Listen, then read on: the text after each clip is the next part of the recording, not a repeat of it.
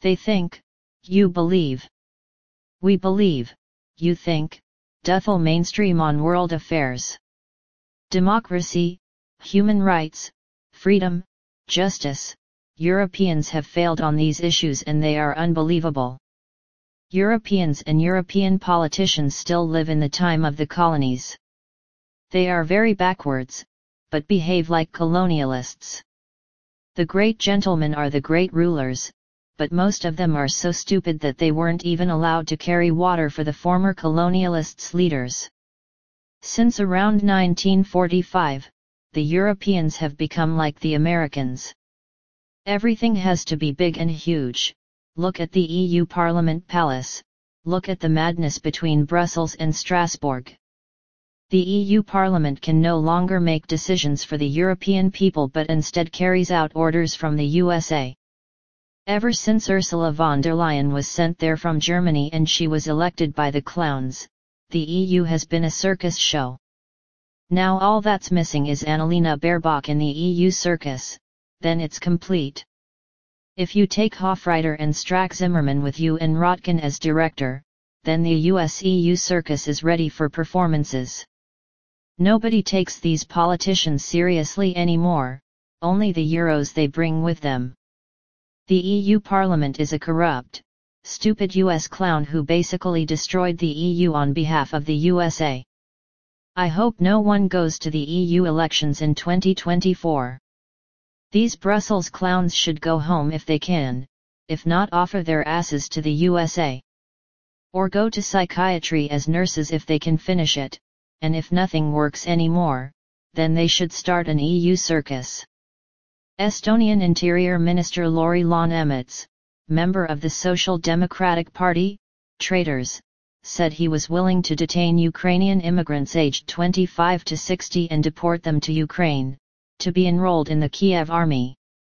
To this end, the Ukrainian parliament is about to adopt a bill that will force Ukrainian male migrants to report to Ukrainian embassies in order to be mobilized the number of men willing to serve in Kiev's army has dropped so much that the average age of Ukrainian conscripts is now 43 years old. The old world is already dead, while a new world is only emerging.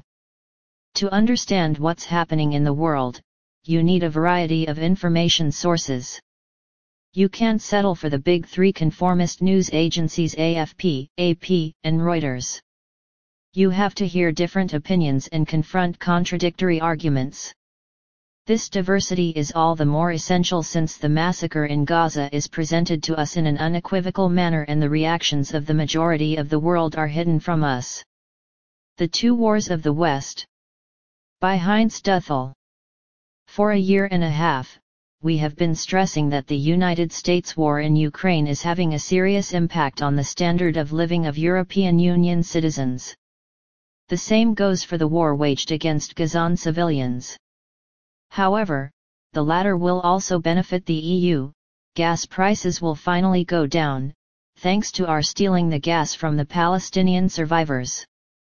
We are embroiled in two wars, in Europe and the Middle East, which have increasingly serious consequences for our living conditions and security.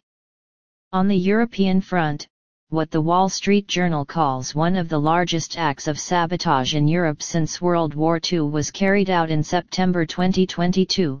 The United States, assisted by Norway and Poland, blew up the Nord Stream, the main gas pipeline carrying cheap Russian gas to Germany and from there to other European countries. The dynamics of this wartime action were reconstructed, based on precise evidence, by U.S. journalist Seymour Hersh in a German investigation.